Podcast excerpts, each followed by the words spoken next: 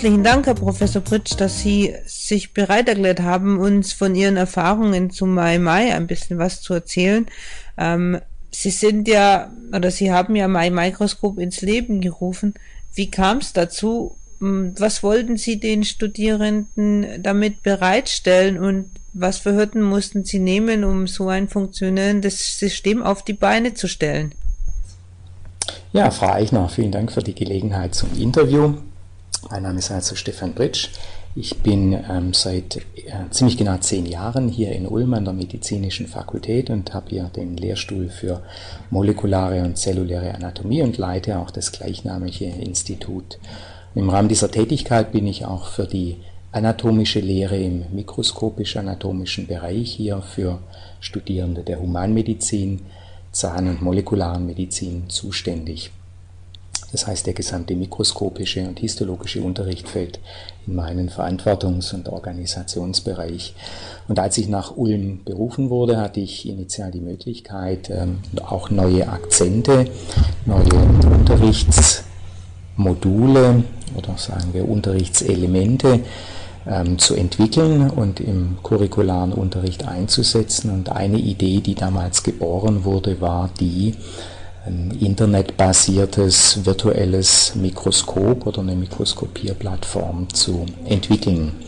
Hintergedanke war dabei, dass ähm, wir ganz gerne unseren Studierenden eine größere zeitliche und räumliche Flexibilität bieten wollten. Wir wollten ihnen ermöglichen, dass sie das Mikroskopieren von histologischen Präparaten nicht nur hier auf dem Campus im Kurssaal zu bestimmten Zeiten üben und erlernen können, sondern dass sie das orts- und zeitunabhängig über zum Beispiel ihr Smartphone oder zu Hause am Computer, immer dann, wenn sie einen Internetzugang zur Verfügung haben, durchführen können.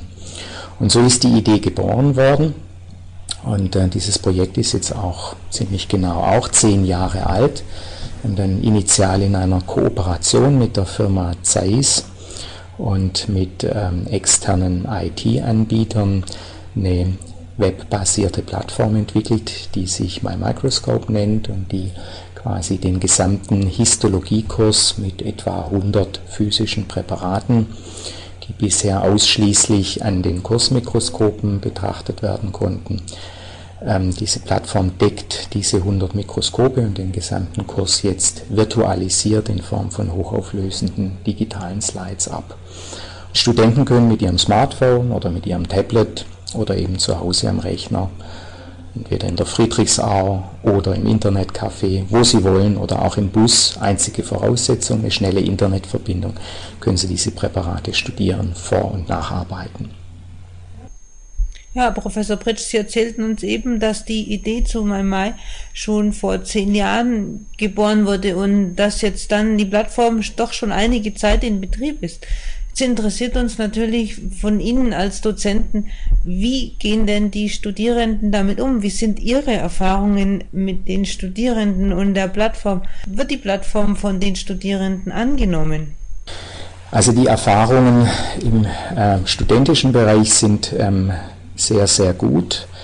Ähm, wir haben mittlerweile, obwohl es kein fester curricularer Bestandteil ist, sondern es als ähm, Add-on angeboten wird. Es ist also nicht ein Must, mit dieser Plattform zu arbeiten, sondern es ist ein, ein unterstützendes Angebot. Trotzdem ist es so, dass wir ähm, weit über 95 Prozent ähm, unserer Studenten mittlerweile beobachten, die regelmäßig MyMicroscope im Einsatz haben. Wir evaluieren dieses Angebot auch regelmäßig und da ist das Feedback äußerst positiv und äh, ich denke in der Breite wird es wahrgenommen mittlerweile als ein Unterrichtsbaustein, den man nicht mehr missen möchte.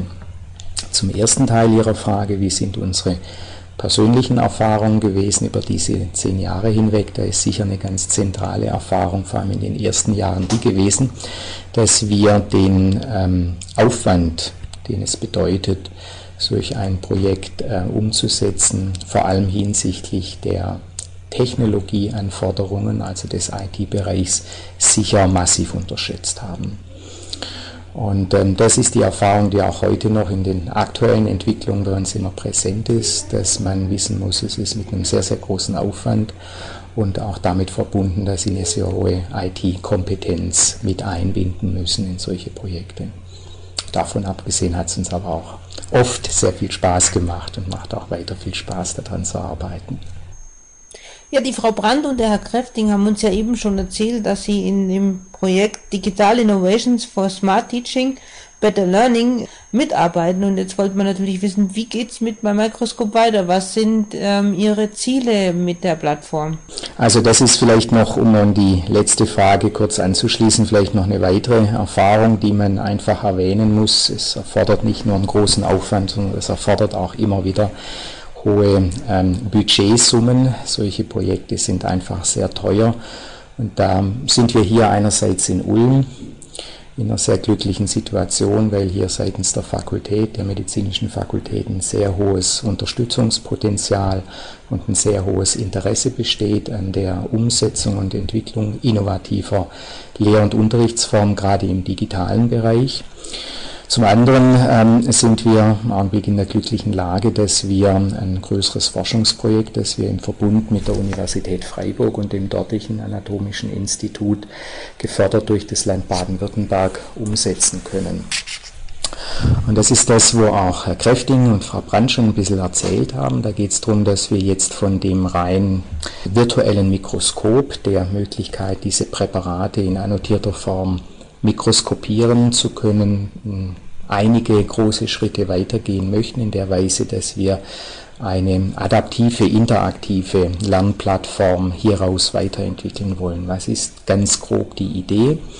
Studierendenschaft ist sehr heterogen in ihren Studienvoraussetzungen, in ihrer äh, in ihren Eingangsqualifikationen, ihrer Studierfähigkeit, aber auch was ihre zeitliche Flexibilität, ihre Lern Talente, Lernmodi anlangt, ähm, wird die Studierendenschaft immer heterogener und wir wollen versuchen, da den einzelnen Studierenden mit seinen individuellen Stärken und Talenten abzuholen, indem wir ihn während des Arbeitens mit My Microscope und der mobilen App MyMy beobachten. Wir zeichnen also die Spuren seines Lernverhaltens und den damit assoziierten Lernerfolg auf und wollen daraus im Sinne von adaptivem Lernen einen optimierten Lernraum, eine optimierte Lernumgebung dem einzelnen Nutzer zurückspiegeln.